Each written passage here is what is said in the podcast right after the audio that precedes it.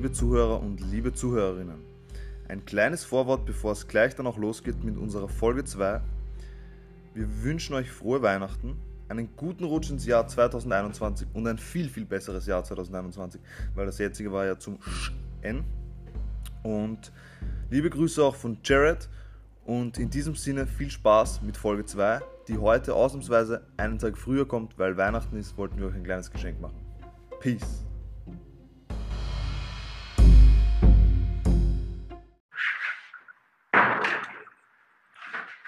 Marvin, hörst du mich? Hörst du mich? Ich höre dich, ja. Gut oder schlecht? Na, eigentlich gut. Na bitte.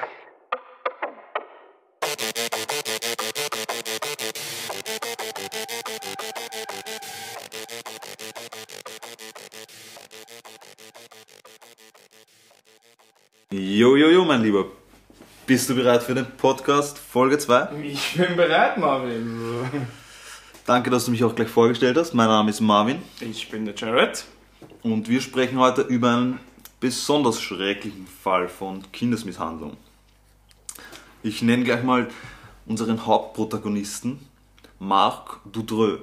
Sagte der was? Marc Dutreux, Marc Dutroux spricht man, wie weißt du, ich weiß nicht, Dutroux. wie man ausspricht, Dutreux. Das sagt mir was, Ja, aber, ich habe jetzt nichts Konkretes im Kopf. Fang bitte einfach mal an, dann mache ich mir Okay. ein Bild dazu. Ich glaube, ich habe ein bisschen was im Kopf, aber okay. ich bin gespannt. Marc Dudreux hat Ende der 2000er Jahre oder Ende der 90er Jahre, Anfang der 2000er Jahre für viel Aufsehen in Belgien gesorgt. Sagte Belgien was? also Belgien, Belgien ist ein Name. Belgien ist der Name eines Landes in Mitteleuropa. Mein. Lieber, die Hauptstadt ist Brüssel. Auch gleich Und- geografischen Bildungsauftrag erfüllt. In Belgien spielt heute unser Fall. Okay, Ende der 2000 hast du jetzt gesagt? Nein, nein, Anfang der 2000er Jahre Anfang der 2000 und Ende der 90er Jahre Okay. hat die, haben diese Vorfälle sich ereignet und im Weiteren sprechen wir heute aber nicht nur um die Vorkommnisse damals, sondern im Speziellen geht es eigentlich dann auch, und das ist auch das Mysteriöse an diesem Fall, um das Verschwinden von 27 Zeugen.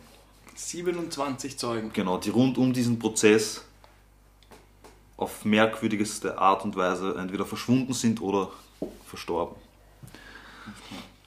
Also ich fange einfach mal an mit der Geschichte von Marc Dutreux.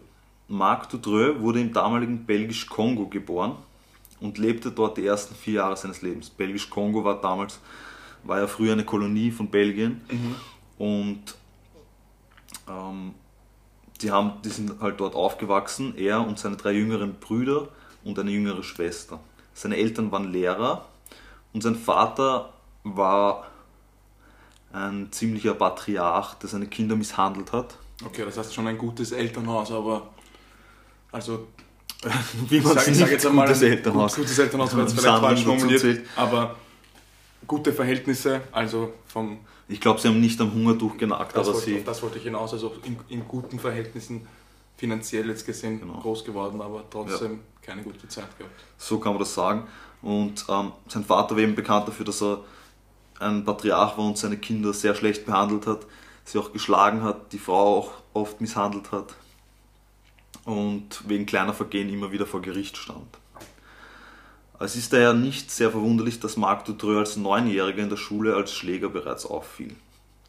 Das heißt, das hat sich schon ein bisschen abgezeichnet, es hat Spuren hinterlassen, was seine Eltern oder sein Vater im Speziellen ihm angetan hat. Nachdem sein Vater nach einem Aufenthalt in einer psychiatrischen Klinik die Scheidung von seiner Frau bekannt gab und aus dem Haus auszog, Das heißt, der Vater hat sich von der Frau getrennt. der Vater hat sich von der Frau getrennt. Ähm, die Umstände sind nicht ganz klar, aber man geht davon aus, dass er die Frau beschuldigt hat, in der psychiatrischen Klinik gelandet zu sein und sich bei sich selbst nicht die Schuld gesehen hat und sich daher von ihr getrennt hat. Er ist also aus diesem Haus ausgezogen, hat die Familie im Stich gelassen. Das ist Und- eigentlich wahrscheinlich gut für die Familie. Aber Genau. Hier ist jetzt ein kleiner Cut. Ich habe nicht rausfinden können in meiner Recherche, ob sie da bereits nach Belgien gezogen sind, aber ich gehe mal davon aus, dass sie dann schon in Belgien gelebt haben. Und ähm, Marc Dutroux hat eigentlich einfach die Rolle seines Vaters übernommen. Das heißt, er hat das fortgesetzt, was sein Vater Okay, er war begonnen hat. quasi der älteste von den Geschwistern. Er war der Älteste und er hat diesen Familientyrann dann nachgeahmt praktisch und hat die Frau geschlagen, also die Frau, die Mutter geschlagen und seine Geschwister ebenfalls. Wie alt war er da circa, weißt du das? Ja, das war, da war er wahrscheinlich mitten in der Pubertät, weil er bereits mit 16 dann ausgezogen ist. Okay, das Also heißt das- noch bevor er 18 war. Hat bevor er volljährig war, hat er auch das Haus verlassen mit 16 und hat sich als Stricher durchgeschlagen. Weißt du, was ein Stricher ist? Ja, Ja, also eine quasi ein männlicher Prostituierter. richtig. Er war männlicher Prostituierter und im Alter von War er 20. auch homosexuell, oder weiß man das? Man geht nicht davon aus, dass er homosexuell ist. Vielleicht hat Okay, er also quasi ums, ums Geld. Es ging ihm einfach darum, dass er überlebt wahrscheinlich. Ja. Und im Alter von 20, also vier Jahre nachdem er ausgezogen ist, 1976, heiratete er seine erste Frau und die hat bereits ein Kind aus der ersten Ehe mitgebracht. Dennoch haben sie ein weiteres Kind bekommen, gaben aber beide Kinder im Heim ab. Das heißt, er, er hat dann sogar eine Frau gefunden, Er hat eine Frau gefunden. zwei Kinder gehabt und beide ins Heim abgegeben. Genau. Sie haben, wie gesagt, sie hat bereits ein Kind in die Ehe mitgebracht. Okay, Dann haben okay. sie zusammen ein weiteres bekommen und beide Kinder im Heim abgegeben, was es was Das heißt auch das, was sie mitgebracht hat. auch das, was sie mitgebracht hat. Auch arg. Auch arg, ja. Und nachdem er wiederholt gewalttätig war, kam es 1983 zur Scheidung. Das heißt, er hat eigentlich die Rolle seines Vaters komplett angenommen.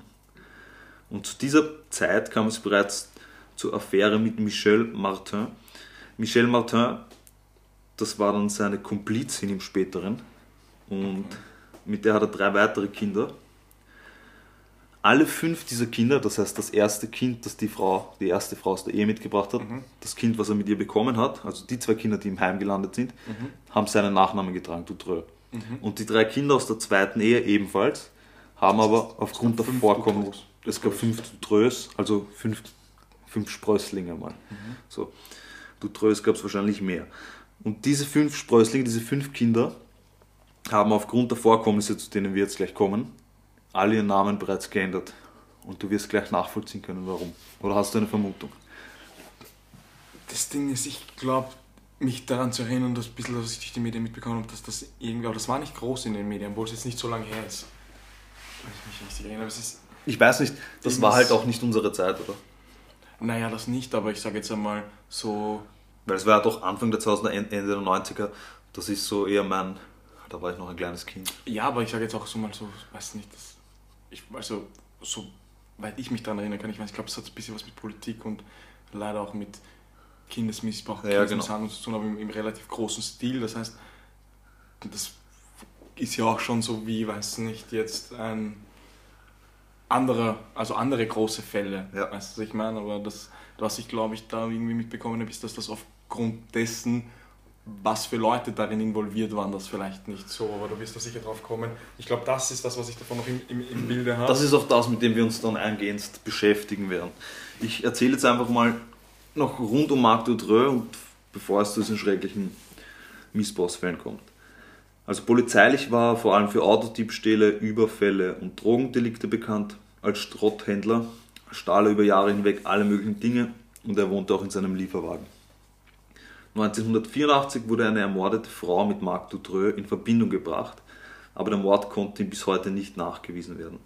Zwei Jahre später, 1986, wurde Marc Dutreux und Michel Martin, seine Lebensgefährtin, wegen Entführung und Missbrauchs fünf junger Frauen im Alter von 12 bis 19 Jahren angeklagt. Er fertigte pornografisches Material dazu, um die Videos gegen Geld anzubieten. Das heißt, fünfmal. nicht fünfmal, in sondern fünf in fünf Fällen, fünf verschiedene ähm, junge Frauen im Alter von 12 bis 19 Jahren, hat er dazu gezwungen, pornografisches Material anzufertigen bzw. angefertigt und hat dieses gegen Geld verkauft.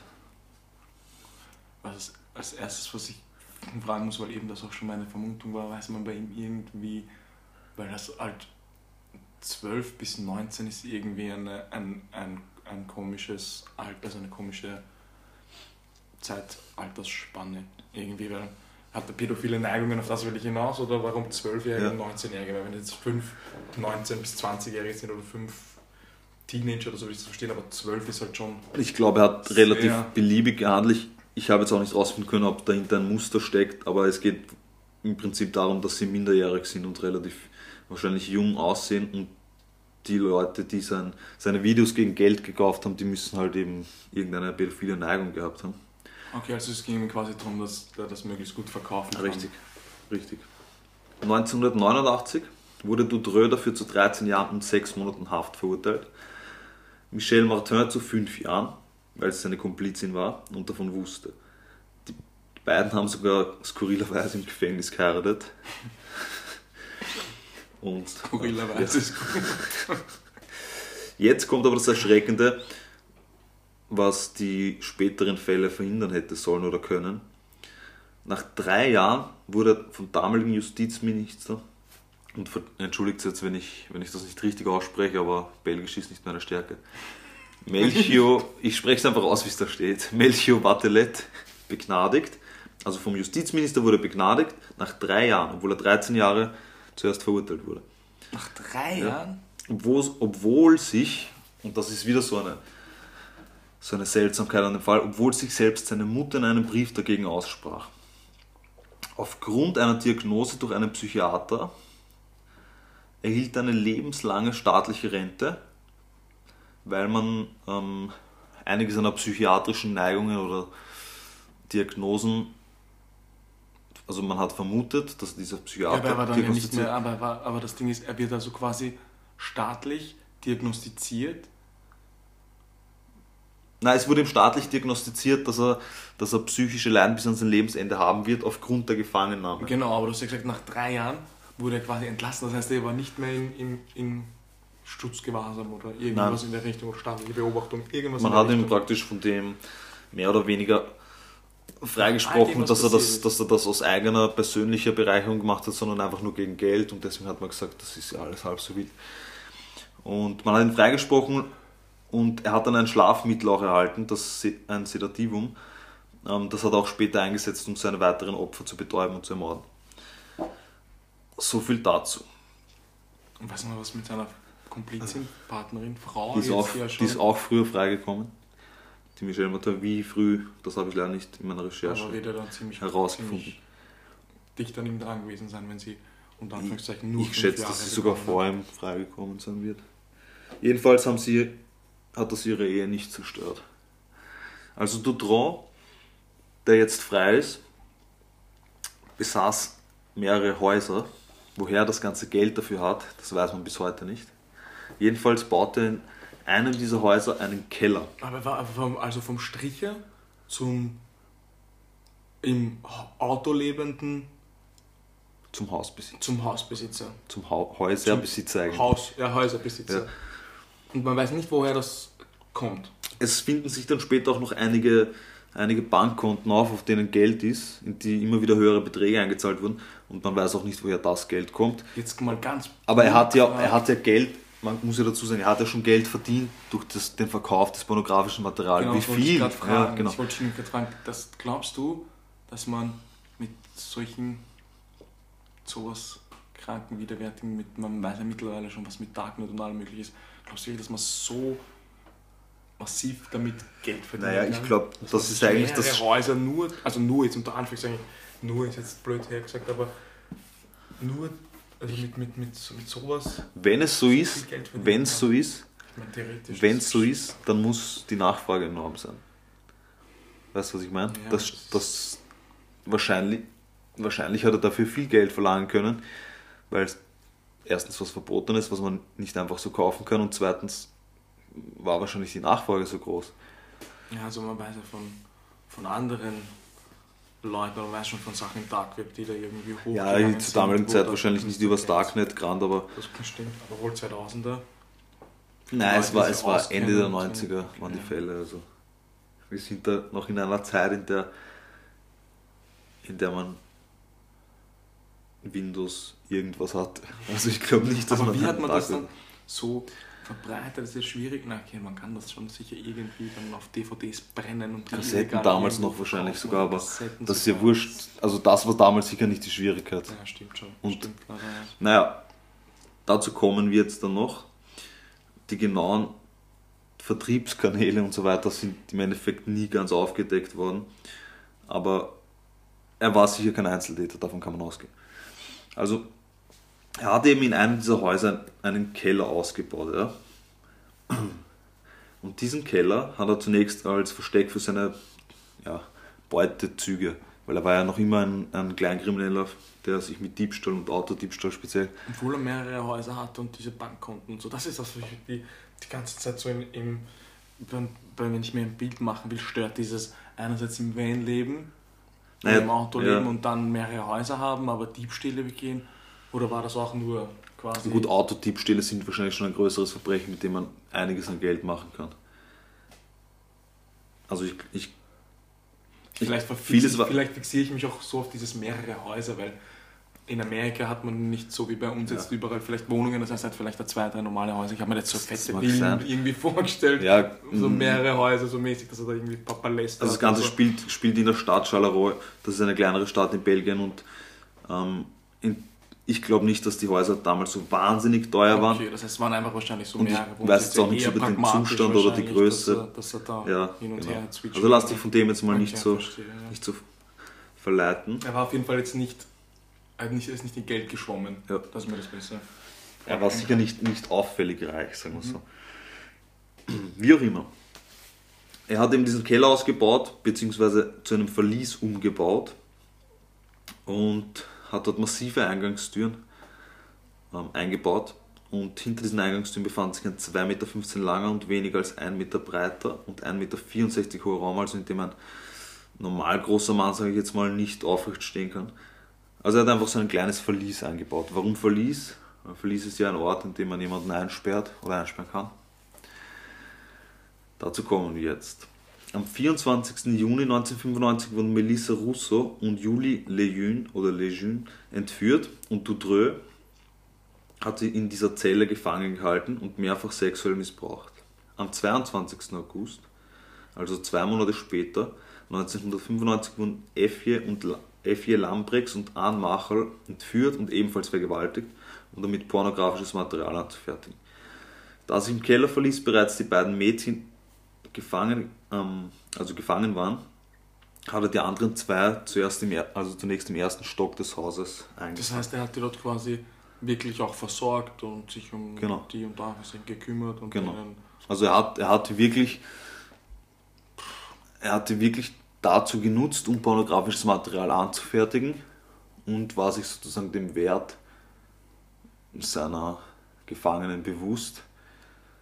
Und das ist eigentlich auch das Grausame daran, dass er, dass er die eigentlich wie Ware und nicht wie Menschen behandelt hat, wenn man sich das mal durch den Kopf gehen lässt.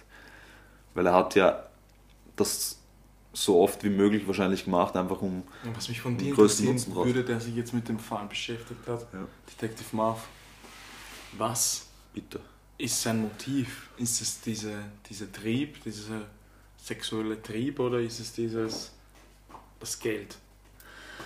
Also es gibt mehrere Vermutungen.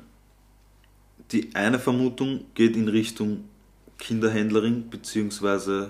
Ähm, Pädophilenring. Dass es quasi wie eine Arbeit erledigt hat. So das heißt, er war vielleicht nur Teil einer größeren, eines größeren Netzwerks zum Anfertigen von pornografischem Material und hat das einfach nur gemacht, um Geld zu verdienen.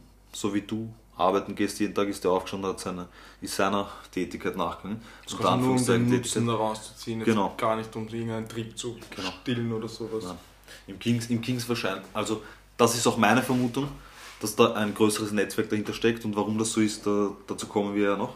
Also zurück zu den Mädchen im Verlies, das ist ja auch krass. Aber, also die eine waren im ersten Stock, die anderen waren dann im Hintergrund einfach dann vier weiß man dann irgendwie ein bisschen was über den, den Zeitraum, wie lange die dort Kurz gefangen noch, waren? Das eine schließt ja dann das andere nicht aus. Das heißt, auch wenn er für ein pornografisches oder für ein pädophilen ja, Netzwerk arbeitet, kann er trotzdem pädophil gewesen sein. Aber was so das Hauptmotiv dahinter ist, weißt du, was ich meine? Weil, Wahrscheinlich ging es ihm um Geld. Weil, weil irgendwann ist ja der Trieb, also wenn der Trieb jetzt das, oder wenn das Motiv jetzt das Geld ist, dann machst du immer weiter, weil du immer wieder Geld brauchst oder immer mehr Geld brauchst. Aber wenn jetzt dein Motiv der Betrieb ist, dann würdest du auch irgendwann einmal vielleicht aufs Geld verzichten, dass du nicht erwischt wirst. Ja. Weißt du, was ich meine? Ja, ja. Darauf wollte ich hinaus. Darum ist es, was, was also für dich wäre es schon mehr das, das Geld dahinter, was ihn, was ihn reizt. Das glaube ich. Das ist auch meine Also er würde es jetzt nicht machen, wenn er nicht das Material damit herstellen Das könnte. kann, das kann ich mir, also das, warum sollte er das Material dann herstellen und nicht nur für sich selbst nutzen, beziehungsweise, weil Eben, da, das das ich, birgt ja auch also- eine Gefahr, erwischt zu werden. Eben, okay, Ja. also er macht es deiner Meinung nach schon Ich wirklich. denke, ein rein Pädophiler, der das jetzt nur aus eigenem Antrieb macht, erstens mh, versucht er so wenig wie mögliche Eingeweihte wahrscheinlich genau. zu finden und hat auch eine Frau, das darf man nicht vergessen, die von dem allen weiß. Stimmt, ja. Die Frau. Trotzdem schließt natürlich das, das eine das andere nicht aus, wie du gesagt hast. Die Frau hat sozusagen, war zuständig für die Kinder im ersten Stock und der hat sich um die Kinder im Verlies, ich will nicht mal sagen gekümmert, aber er war dafür zuständig, wie auch immer man das nennen will. So. Und zu dieser Zeit, und da kommen wir gleich zum ersten Eingeweihten, außer seiner Frau, wurde auch sein Komplize Weinstein ermordet. Oder Weinstein, weil es belgisch ist. Ähm, Ist das auch dieser Die- der- Weinstein? Oder? Nein, das ist nicht der, weil der, der lebt ja noch erstens und zweitens ist der erst vor kurzem ähm, angeklagt worden. Jedenfalls dieser, dieser Weinstein, der war ein Komplize von ihm, der ihn immer wieder in Autodiebstählen und so weiter unterstützt hat. Inwieweit er jetzt in das Ganze involviert ist, das weiß man nicht. Bis heute nicht. Ähm, der hat ihn um Geld betrogen und wurde zu, zu dieser Zeit ermordet. Wer das war, weiß man bis heute nicht. Man geht davon aus, dass er es war. So, jetzt kommen wir zu den Ermittlungen und den damit einhergehenden Pannen, weil die waren schon ziemlich schräg. Bereits im August 1995, also einen Monat nach der Entführung von Melissa und Julie, wurde der Polizei von einem ehemaligen Komplizen Dudrös anvertraut, dass dieser ihm für Geld ähm, die Entführung junger Mädchen angeboten habe. Ja? Also der Dutroux hat von, Dutroux hat, Dutroux Ja. hat von sich aus jemanden angeboten, dass er für ihn Mädchen für Geld entführen Genau. wird. Genau. Einfach irgendjemanden. Ja. Was zum Fick? Nein, Dutreux hat, hat diesem jenen Komplizen, der das bei der Polizei gemeldet hat, ähm, Geld angeboten, damit der für ihn Okay, Mädchen ja, entführt. so auch umgekehrt. genauso krank. Ja. Auch genauso krank und noch kranker wahrscheinlich ist, dass die Polizei darauf in, ähm, nicht reagiert hat. Das Also heißt, er haben- hat das sogar der Polizei gemeldet. Der Typ hat das der Polizei gemeldet. Und es war auch bekannt, nach der Polizei, dass er drei Zellen in seinen Häusern baute. Da Weil er hat sich, ich weiß nicht, ob er sich dafür Genehmigung oder was geholt hat, aber ja gut, das, also ja, aber zum wenn er sich jetzt Zellen sagt, baut das nicht macht, so üblich, macht er einen Hobbyraum und da macht er einen. Ich glaube, er ist nicht mal dazu gefragt worden, aber, aber ja, kann sein. Aber Und- das wäre wahrscheinlich auch, naja, aber trotzdem, ja. Das, man darf ja in dem Ganzen noch nicht vergessen, er, er hätte eigentlich eine dreijährige Strafe, er hat eine dreijährige Strafe hinter sich, die eigentlich 13 Jahre wären. Ja, noch dazu. Das kommt ja zu dem Ganzen noch hinzu. Also das ist schon sehr suspekt. Also man hat entweder eins und eins nicht zusammengezählt oder es hat einen anderen. Oder man hat sich zusammenzählen wollen. Genau. Die Mutter von Dudreux schrieb nach dem Verschwinden von Anne Machel und Effie Lambrechts, das waren die zwei Verschwundenen, also die zwei der vier Verschwundenen, einen Brief an den Ermittlungsrichter, in dem sie auf Beobachtungen der Nachbarn hinwiesen, also der Nachbarn von Marc Dudreux, die zwei unbekannte Mädchen am Haus ihres ähm, Entschuldigung, Grundstücks. ja, Grundstücks gesehen haben oder am Hauseingang. Ähm, diesen Hinweisen wurde auch nie nachgegangen. Und selbst die frisch verputzte Wand, die bei einer Hausdurchsuchung 1995 stattfand, die ist deswegen ähm, durchgeführt worden, weil er wegen Autodiebstahls verdächtigt wurde, fiel den Ermittlern nicht auf. Auch die Videos, bei denen Dudreux den Ausbau der Zellen filmte, befand die Polizei als unauffällig oder sichtete diese gar nicht fertig. Ja. Gibt es da irgendwie Material? Also irgendwie gibt es von dem ein Foto? Weiß man, wie der ausschaut aktuell? Wie wer ausschaut. Also der Marc Dutroux, Ja, sicher. hat man das veröffentlicht? Ja, es gibt, es gibt auch teilweise öffentliche Verhandlungs, Echt? Verhandlungsvideos. Okay, Und- weil das wäre ja vielleicht für unsere Zuhörer interessant. Ja, auf jeden Fall. Also wenn ihr, wenn ihr Das euch könnten wir ja vielleicht irgendwo posten, Marvin. Ja, wo könnten wir das denn posten, lieber Jared? Fällt dir da irgendwas ein? Vielleicht auf unserer Instagram-Seite. Die da wäre? Mord ist ihr Hobby.podcast. Richtig. Man kann uns natürlich auch eine E-Mail schreiben zu Feedback etc.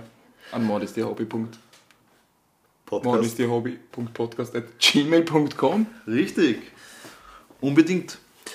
Und Das habe ich jetzt nicht so gut hinbekommen wie du. ah, das war schon ganz okay. Ich bin ja schon geübt. Geübter Werbestar. Ja, und, und wenn wir schon dabei sind, dann schaut euch unbedingt die Dokumentation, die ZDF-Reportage, die Spur der Kinderschänder, Dutreux und die toten Zeugen von 2001 auf YouTube an.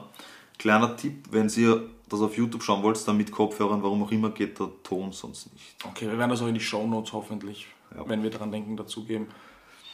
Beziehungsweise werde ich, werde ich das vielleicht auch auf Instagram noch irgendwie notieren. Und schaut sich das unbedingt an. Sehr interessant. So. Das heißt, wir Aber hatten man jetzt. hat aktuell schon ein Bild von ihm. Also, es gibt tausende Bilder. Okay. Also der hat ja auch für viel Aufsehen ge ähm, gesorgt, vor allem in Belgien und vielleicht auch sogar in Europa. Ich habe übrigens zufällig noch ein Interview Ich habe jetzt Heute leider gesehen kein Bild von. mit von Martin Schulz, das ist ein, ein EU-Politiker, der damals in diesem Fall involviert war auf EU-Ebene und man hat aufgrund dieser Vorkommnisse ähm, in der EU Richtlinien geprüft, die's, oder mal geschaut, wie in den ganzen europäischen Ländern, die in der EU sind, wie dort eigentlich so die Richtlinien gegen Kinderschänder sind und wollte halt diesen Sextourismus, vor allem damals nach Thailand und so weiter, wo die ganzen Perversen hinfliegen, für sowas wieder so die Richtlinien sind und ist draufgekommen, dass die meisten Länder damals fast gar keine, keine drakonischen Strafen für Kinderschänder und so weiter hatten. Deswegen zur damaligen Zeit ist sowas halt ge- aufgeblüht. Ja, es ist leider bis heute noch ein Ja, das Ganze hat sich halt jetzt, wie Thema. du vorher gesagt hast, ins Darknet verschoben. So. Gut, das heißt, die Polizei hat sich schon einmal sehr, sehr viele Batzer erlaubt und ist den meisten Hinweisen nicht nachgegangen. Das heißt, der hat da eigentlich ziemlich frei werken können. Und am 28. Mai 1996 entführte Dutreux die 12-jährige Sabine Dardenne und am 9. August 96 die 14-jährige Letizia Delhes. Ein Augenzeuge konnte sich jedoch an das Kennzeichen des Transporters erinnern, mit dem die Mädchen entführt wurden. Daraufhin wurde Marc Dutreux, Michel Martin und der Komplize Michel Lelivre sowie Michel Nioul verhaftet werden. Das heißt, seine Frau, er und zwei seiner Komplizen, die man ausforschen konnte, wurden dabei verhaftet. Wieder wurde Dutroux Haus durchsucht, jedoch wieder ergebnislos. Worauf Dutroux selbst die Beamten auf das Verlies hinwies. Also das ist schon ziemlich pervers, oder? Das ist das. Also die, die dürften gar nichts gemacht haben. Aber ich habe mir das dann angeschaut, auch in, diesem, in, diesem, in dieser ZDF-Reportage sieht man halt so, er hat halt hinter einem Regal, das im, im Keller war, eben so ein Verlies baut. Das heißt, du musstest das Regal auf die Seite schieben, das war wie eine Eingangstür. So eine, weißt du, so eine versteckte Eingangstür. Und dahinter war das Verlies. Und waren da gerade die Mädchen auch noch drinnen? In dem Video nicht. Aber ich meine, aber als die Polizisten das durchsucht haben. Da waren die Mädchen noch drin. What the fuck? Das heißt, die Polizisten sind reingekommen, haben das durchsucht. Er hat, er hat sie auf das hingewiesen, Ja. die hätten das nur aufmachen müssen und da wären die Mädchen dahinter Ja. gewesen. Naja, als er sie darauf hingewiesen hat, haben sie es dann geöffnet. Aber sie haben davor das Haus alleine Okay. durchsucht und da haben sie es nicht Also sie haben da die Mädchen gefunden. Sie haben dann die Mädchen Okay, gefunden, natürlich. okay. Das war ja dann ganz pervers. Ähm, daraufhin wurden die Mädchen Sabine und Letizia befreit. Am 17. August führte er die Mädchen zu den. Ah, die Mädchen natürlich nicht. Entschuldigung. Führte er die Polizei zu den Leichen der zwei verhungerten Mädchen sowie seinem zuvor ermordeten Komplizen Weinstein. Die sind dort einfach verhungert. Die sind dort verhungert, weil er schon in Haft war und seine Frau gebeten hat, sich um sie zu kümmern und sie hat sie einfach verhungern lassen. Im gleichen Haus. Ja. Was? ja. Das heißt, die hat mit zwei jungen Mädchen im gleichen Haus gewohnt. Hat die verhungern lassen. Was weiß man, was, was, was die für eine kranke Beziehung zu diesem Typen gehabt haben muss? Weil das muss das ist sehr irre. Weil die hat ja das dann quasi nur auch nur die Mädchen quasi verpflegt, damit er die quasi für das Material nutzen kann. Genau. Und dann waren die, war das für sie, für die waren das ja auch. Da haben sich ja zwei Psychopathen Also, gefunden. ich weiß weiß man nicht. über die irgendwie was Konkretes? Kann man, das ist ja auch heftig. Das, Also das, das von der Frau schockiert mich gerade auch arg, weil die hätte in der Zwischenzeit alle Möglichkeiten gehabt, die hätte die ja, das, zumindest, Das zumindest die am Frau, Leben erhalten können durch, Ja. durch, durch Füttern. Ja, aber was die jetzt genau für eine. Beziehung zu ihm hatte, offensichtlich eine gestörte, ähm, das habe ich jetzt in meiner Recherche nicht rausgefunden, aber sie dürfte halt einfach ihn einerseits so unter Anführungszeichen geliebt haben und andererseits einfach das mitgetragen haben und sie muss halt natürlich irgendeine psychische Störung haben, wenn sie das, das so mit ansehen kann. Ja, das ist es halt. Das Und halt. anscheinend haben sie einfach dasselbe Ziel gehabt und das hat gereicht. Ja. Also er hat die Polizisten zu den Leichen geführt, die eben begraben waren im Garten seines Hauses und eben diese eine Komplize, der Weinstein. Am 3. September dann gab er auch den Aufenthaltsort der Leichen von Anne und Effie bekannt. Doudreau behauptet, er wäre nur ein Handlanger und die Mädchen nicht für ihn alleine, sondern für ganz andere Personen vorgesehen, die höchste Protektion genießen. Also daraus kann man schließen, diese Personen sind wahrscheinlich in hohen Kreisen unterwegs. Das hat er einfach so gesagt. Das hat er so von sich gegeben. Also vor, vor Prozess oder vor, vor Gericht. Er beschuldigte des Öfteren Michel Nihul, das war ja einer der Mittäter, die da gefangen worden sind, ähm, des Öfteren als Anstifter und Kopf einer Bande von Pädophilen. Man hat bis heute nicht, das sage ich gleich vorweg, irgendeine, irgendeinen pädophilen Ring ausheben können oder wollen. Warum sage ich wollen? Ähm, dazu komme ich jetzt. Also am 1. März 2004 begann der Prozess gegen Dutreux mit also war ein geschworenen Prozess und neben Dutreux waren auch Michel Martin sowie die zwei Komplizen Michel Livray und Michel Nihul angeklagt. Der erste Untersuchungsrichter forderte alle Belgier auf, sämtliche Informationen preiszugeben. Das heißt, er hat sich schon stark dafür eingesetzt, dass man da vielleicht noch was ein Netzwerk nachweisen kann. Und hat alle Belgier direkt angesprochen, der Richter, und hat gesagt, wenn ihr irgendwas wisst, ja, aber dann glaubst du nicht, dass das nur so ein bisschen so ein bisschen Show ist, weißt du, dass man das, was, weil so ein Richter sagt das leicht einmal, aber hat sich da nicht irgendwie ein, ein großer Politiker oder sonst irgendwer, der da wirklich Verantwortung übernehmen kann, weil dass der Richter, der den Fall übernimmt, das sagt, ist, ist, ist, liegt auf der Hand, aber da müssen sich doch auch andere Leute einsetzen oder irgendwie, weiß naja. nicht. Der Richter hat sich sehr für die Mädchen eingesetzt vor allem und hat sie auch mal zum Essen, also nicht mit sich eingeladen, aber generell ihnen ein Essen bezahlt und wurde dann wegen Befangenheit abgesetzt. Daraufhin wurde ein neuer Richter eingesetzt, Jacques Langlois, und das hat zu einem Aufschrei in der Bevölkerung gesorgt daraufhin sind zum sogenannten Weißen Marsch 300.000 Belgier in Brüssel auf die Straße gegangen und haben gegen das Justizsystem rebelliert oder. oder also man hatte schon, es lag schon in der Luft, dass da was faul ist.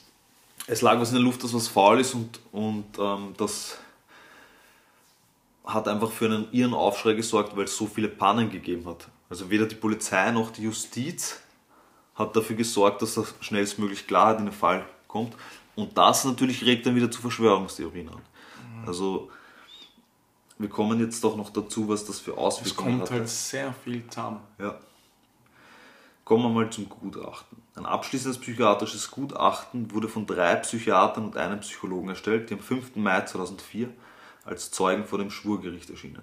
Sie kamen zum, zu dem Schluss, dass Dutreux nicht als pädophil einzustufen sei, vielmehr sei ein gewalttätiger, empfindungsloser Psychopath, der aus Machtstreben und Geldgier gehandelt habe und voll schuldfähig sei. Das, das heißt, heißt, das ist ja so, wie wir vorhin gesagt haben, dass, ich weiß nicht, ob man das so beschreiben kann, es ging ihm quasi ums Geld und es war ihm auch egal, was wie, genau. also es war für ihn leicht verdientes Geld quasi aufgrund dessen, dass Die Opfer waren für ihn einfach war. nur Ware oder Mittel zum Zweck. Ja. Und er hat das, diese Menschen nicht als Menschen gesehen, offenbar, sondern als, als Ware halt. Das ist schon krass. Ja. Das war eben das Gutachten dreier unabhängiger Psychiater und einem, eines Psychologen. Am 22. Juni 2004 gab das Gericht das Strafmaß bekannt. Doudreux musste für drei Giftmorde an seinem Komplizen Weinstein sowie an den zwei von ihm entführten jungen Frauen, die er eben mit den zu Anfangs erwähnten Schlafmitteln, das er vom Staat bekommen hat, ermordet hat. Ja. Also F4 Lambrechts und Anne Macher lebenslang. Und in der ganzen Zeit, ah, was wir ja auch vergessen haben, zu seiner zu seinen Einnahmequellen die ganze Zeit dazu zu rechnen ist, er hat die ganze Zeit auch noch Geld vom Staat kassiert quasi ja. für. Das war wahrscheinlich nicht so viel, aber es war halt es war halt Geld. Zum Leben ja. Und also er hat jetzt lebenslänglich bekommen. Und Michel Lefrier, das war einer der Mittäter, bekam wegen seiner Beteiligung an den Verbrechen eine Haftstrafe von 25 Jahren. Michel Nihul erhielt eine Gefängnisstrafe von 5 Jahren, weil er Anführer eines Drogen- und Menschenhändlerings gewesen ist. Ich mal kurz zurück zu seiner Frau, weißt du, oder sowas. 25 Jahre der Kanzler mit guter Verfügung und so, die könnte theoretisch, wenn das so Nein, nein, das war nicht seine Frau. Michelle Livray Also, ist, okay. ist ein Mittäter gewesen. okay. Seine Frau komme ich jetzt. Seine Frau hat nämlich 30 Jahre Gefängnis für die fahrlässige Tötung der Mädchen Russo und Leyün durch Verhungern lassen bekommen. Sie wurde 2012 entlassen, also vor acht Jahren jetzt, und musste zur Resozialisierung bis 2014 in ein Kloster. Seit 2014 ist sie auf freiem Fuß und setzt sich für die Freilassung von Marc Dutreux.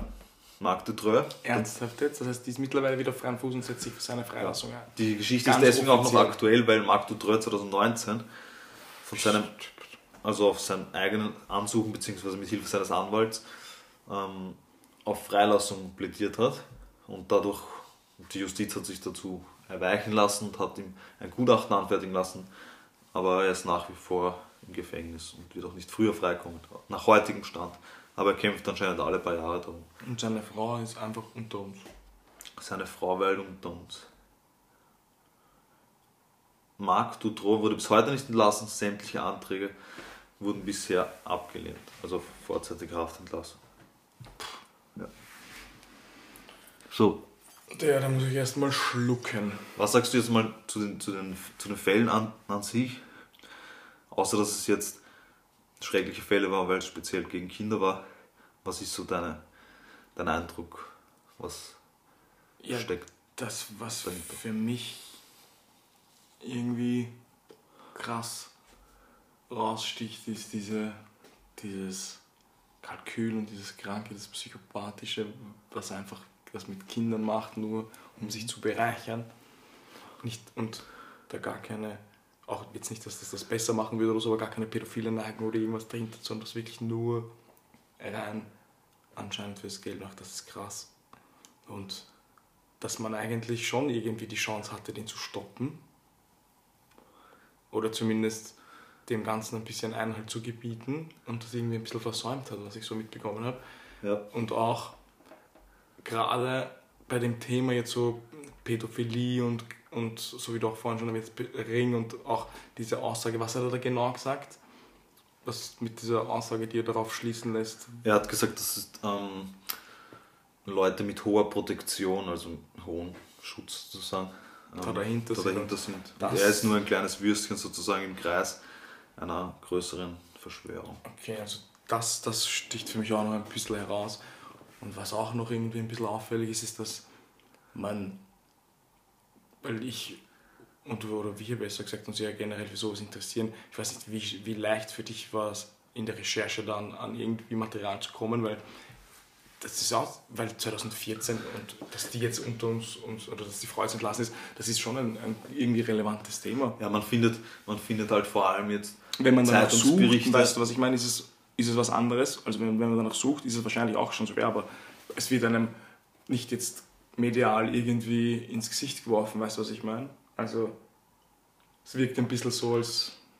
Na, ich kann mich schon erinnern, letztes Jahr, dass ich das mal zufällig gelesen habe, Okay, schon. aber deswegen nicht, ich habe es dann nicht weiter verfolgt und habe es jetzt einfach, wie ich mir irgendeinen Fall rausgesucht habe, dann intensiver recherchiert. Aber es, wenn du eingibst Marc Dutroux, dann kommen eigentlich nur Zeitungsartikel zu dieser frühzeitigen Haftentlassung 2019. Du findest fast nichts zu den damaligen Fällen und wenn dann in irgendwelchen belgischen Zeitungen. Aber im deutschen Raum ist das nicht so. Weil was auch für mich ein bisschen komisch ist, ist, dass sich... Weil das kann man ja auch irgendwie dann, wenn man das jetzt verschwörungstheoretisch ein bisschen rausspinnen möchte, man kann das ja dann auch ein bisschen so drehen, dass man ihm das einfach nur unters Jubel und unter, unterstellt oder Und untersagt als, als quasi, dass er, und so. auch nicht nur das, ihm auch, dass dieses, dieses Pädophile quasi ent, ent, entsagt oder dass er das vielleicht sogar Pädophilie ist oder jetzt ganz hochgenommen auf jeden Fall, es ist irgendwie so, dass von dem irgendwie ein bisschen abgelenkt wird. Dass Ja. das einfach kleine Mädchen waren, die vielleicht für ihn jetzt nur dem Zweck gedient haben, dass er sich daran bereichert, aber wofür er das gemacht hat, das ist ein bisschen wenig im Fokus, auch wahrscheinlich dann bei dir in den, in den Recherchen, wenn, wenn das in den Medien auch so wenig war. Das, das ist für mich halt schon ein wichtiger Punkt. Alleine die Aussage, oder das halt, wo, das, wo dieses Material hingeht, wer da noch dahinter steckt. Was, das ist, das wäre wahrscheinlich noch mal eine eigene Folge wert. Weißt du, was ich meine? Das ist für Naja. mich nochmal ein Hauptpunkt. Wir kommen jetzt einmal zum, zum zweiten großen Thema in diesem Fall. und zu den bis heute mysteriösen Umständen um das Verschwinden von 27 Zeugen. Ei, das kommt ja auch noch. Das kommt jetzt noch dazu. Also, ich fange einfach mal mit der Auflistung einer, einiger besonders denkwürdiger Umstände rund um dieses Verschwinden an. Ich fange an mit Bruno Tagliaferro, das war ein Bekannter von ihm und ein Schrotthändler. Und der hat seiner Frau erzählt, dass er manchmal krumme Geschäfte macht. Das heißt, er lässt Autos verschwinden, die für irgendwelche Straftaten benutzt wurden. Und kurz vor seinem Tod, der 1995 war, das heißt kurz nach der Festnahme, ähm, hat er seiner Frau erzählt, dass er angeblich ein Auto weggeschafft hat, das für die Entführung zweier junger Mädchen benutzt wurde. Seine Leiche wurde gefunden und es wurde auf Selbstmord, also es wurde Selbstmord in den Akt geschrieben. Bei einer Autopsie ist aber rausgekommen, und seine Frau hat das auch im Interview so gesagt, das Interview kann man sich in dieser ZDF-Reportage anschauen. Bevor die Autopsie rausgekommen ist, hat sie gesagt, er wurde sicher vergiftet. Und er ist bei der Autopsie rausgekommen, er wurde vergiftet. Daraufhin wurde einige Wochen später, nachdem seine Frau gesagt hat, sie wird bedroht, seine Frau tot aufgefunden. Diesmal wieder Selbstmord angeblich. Ach, Aber jetzt kommen wir zu den Umständen dieses Todes. Ihr Bett war halb verbrannt und ihre Leiche war halb verbrannt. Und das, das Bett war mit, ähm, mit Sprit durchtränkt, also mit Brennspiritus. Und die Flasche war verschlossen auf ihrem Nachtbett. Und trotzdem steht bis heute Selbstmord in den Akten. Das heißt, man ist dem nicht näher nachgegangen. Ich erzähle, ich liste jetzt einfach noch lose ein paar, ein paar solche Fälle auf und ihr könnt euch dann euer eigenes Bild machen, liebe Zuhörer. Und du, lieber Jared? Das wäre eigentlich 27 ist halt. Also 27 Zufälle ist halt. Ist also wir, halt wir hatten schon schwer. Bernhard Weinstein, der eben vergiftet wurde von Dutroux, das weiß man ja schon. Dann Jean-Paul Tamignon hatte gegenüber einem Anwesen von Dutroux eine Garage gemietet nachdem er einem Freund erzählte, dass er wichtige Informationen im Fall Dutron hätte, ist sein Fuß in einem Fluss gefunden worden. Seine Leiche ist bis heute nicht gefunden worden. Was? Nur sein Fuß? Ja. Simon Poncelet war ein Polizist, der einen Autoschmugglerring um Dutron untersuchte, wurde 1996 tot gefunden. Bei seiner Nachtschicht in seinem Büro hat er sich angeblich erschossen. Dann jo José Stepp, das war eine gut vernetzte Person in dem Ort Chalareau, wo sich das Ganze ereignet hat, sagte, dass er wichtige Informationen zu Tudor hätte. Am 25. April 1997 wurde er tot aufgefunden, zwei Tage bevor er bei der Polizei aussagen sollte. Bei ihm gefunden wurde das Betäubungsmittel Rohypnol im Blut und also in seinem Asthmagerät wurde das gefunden und auch in seinem Körper bei der Autopsie. Das ist das Betäubungsmittel, das auch der Herr Marc Dutroux verwendet hat, um die anderen zwei Kinder zu ermorden. Ach, das stimmt. Ein investigativer Journalist im Fall Dutroux starb bei einem Autounfall. Ein bekannter Pädophiljäger, Jean-Jacques Ferrand, starb an einem Herzinfarkt während dieses Prozesses. Hubert Massard, und das ist besonders brisant, und das ist jetzt auch der letzte Fall, den ich aufzähle, weil sonst wird es einfach zu lang. Ihr könnt euch die ganze Liste auch auf Wikipedia anschauen. Oder auf unserer Instagram-Seite. Oder mordesjahrdebuy.podcast. Richtig. Hubert uns- Generalstaatsanwalt im Fall Dutron, er arbeitete einen Monat lang an dem Fall und beging dann plötzlich Selbstmord. Seine Verwandten haben gesagt, für, für sie war das unerklärlich, dass er Selbstmord begeht. Er hat keine Anzeichen gezeigt. Und am Tag zuvor hat er angeblich vom belgischen Justizminister umfassende Handlungsvollmachten erhalten. Massard hinterließ keinen Abschiedsbrief oder andere Hinweise auf den Grund seines Suizids. Und bis heute gibt es kein nachvollziehbares Motiv. Auch eine Obduktion wurde nie durchgeführt. Also, fassen wir zusammen. Ja, dazu vielleicht noch kurz.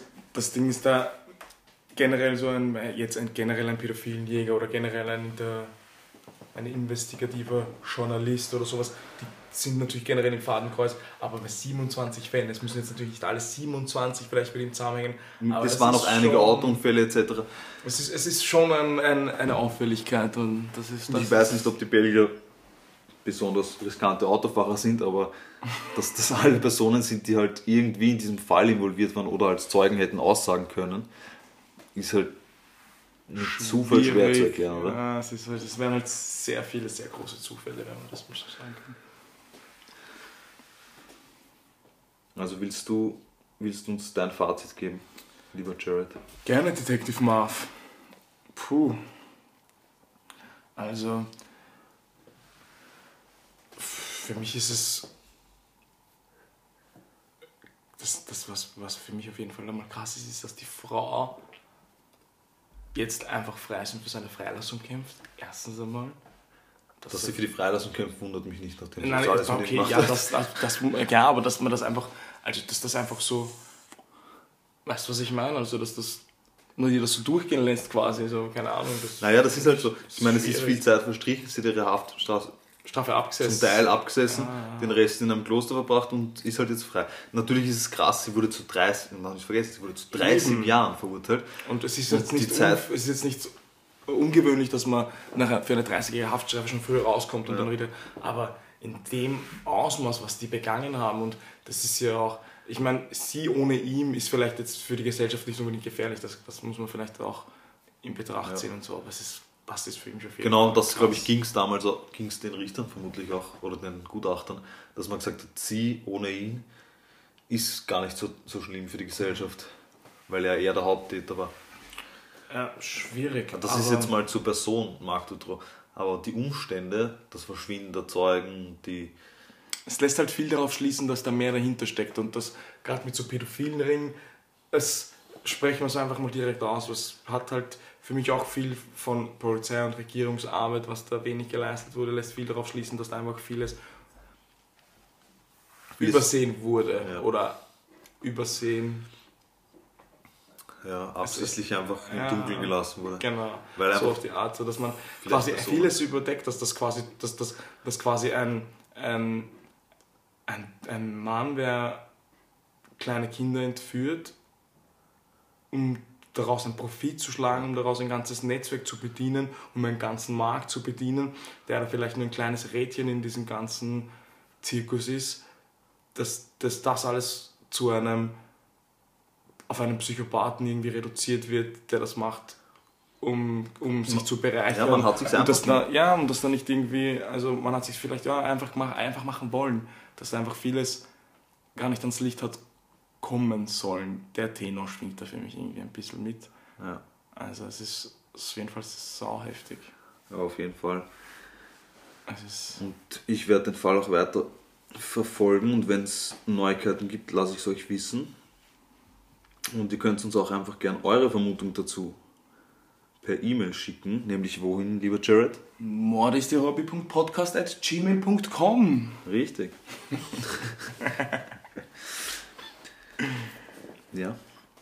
Hat dir mein Fall gefallen, war interessant. War, war ein echt, echt krass interessanter Fall. Vielleicht für unsere Zuhörer noch. Ich würde gerne noch ein kleines Fazit von dir hören, was für dich in der Recherche auch herausgestochen hat, was für dich so der, das Hauptaugenmerk war oder was, was, was für dich auch generell der, der, der Punkt war, warum du den Fall erzählen wolltest. Auch als ja deinen ersten Fall heute. Auch mein erster Fall.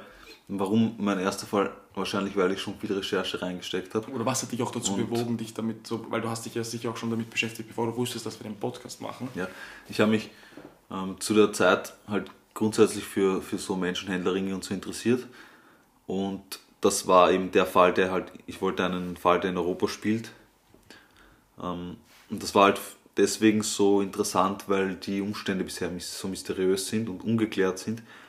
Und weil für mich auch die Person Marc Dutroux so unerklärlich ist, weil er, wie du vorher gesagt hast, wie, also kann, er- war er vielleicht doch pädophil, weil die, die vier Gutachter, die sagen, er ist nicht pädophil, aber er hat das ja irgendwie gemacht. Und warum macht ein Mensch das nur für Geld? Das ist, weil das, das ist halt das auch ein, ein, ein wichtiger Punkt. Wenn du ein skrupelloser Psychopath bist und für mich auch so wie er das alles durchgezogen hat, der wirkt jetzt nicht komplett dumm auf mich, gibt es sicher auch andere Wege an Geld zu kommen. Richtig. Das ist halt auch ein Punkt. Richtig. Also ich will da jetzt keine Tipps geben, aber Drogen wären ja so ein Thema, mit dem man, mit dem man genauso gut Geld umsetzen kann, äh, ohne dass man sich so perversen Sachen hingibt. Und das, das, deswegen, das finde ich halt ziemlich krank und deswegen ist für mich das Gutachten halt ja, schwer nachzuvollziehen, aber Wenn es vier Und wenn, Psychiater da, wenn wir jetzt wirklich davon ausgehen, dass da die Justiz und sonst wer vielleicht drin mithängt, oder das, wir wollen jetzt da das ganz weit spinnen, aber dann ist es ja auch leicht für solche Gutachten zu erstellen oder das Ja, irgendwie richtig. öffentlich so darzustellen, als würde es dafür solche Aber wir müssen geben. davon ausgehen, dass die unabhängig waren. Ja, das, das müssen wir auf jeden Fall. Ähm, ja, und, und dann natürlich das Verschwinden der Zeugen, das war für mich eigentlich der, der, Das ist auch ein krasser Punkt, auf jeden Fall. das halt auch was, Interessanteste.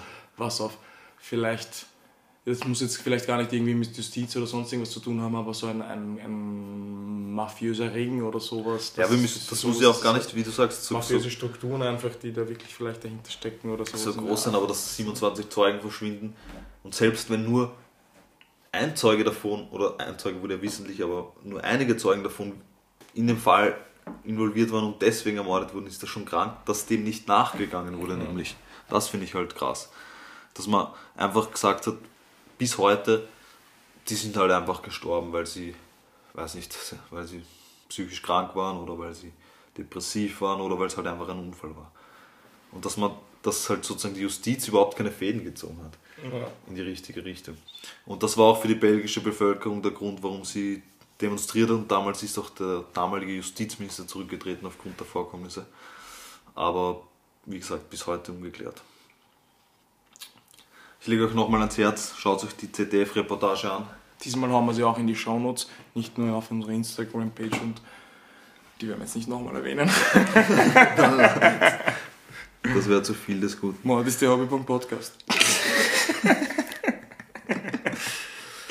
ja, Und ich glaube, damit erster, also cooler erster Fall, muss ich, muss ich sagen. Interessant, spannend, mysteriös.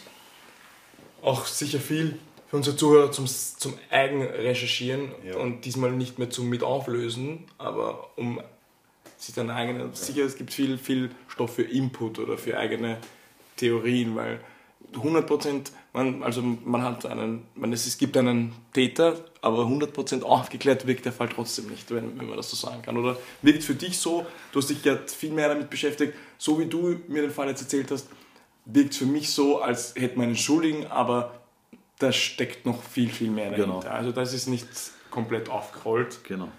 und das war Und da so kann sich jeder so sein eigenes Bild machen wie ich dazu. das verstanden habe, wahrscheinlich auch das, was dich bewogen hat, diesen ersten Fall für unseren Podcast auszuwählen. Und willst du uns noch einen kleinen Teaser geben, wo wird unsere nächste Episode stattfinden? Oder die Aufnahme dazu?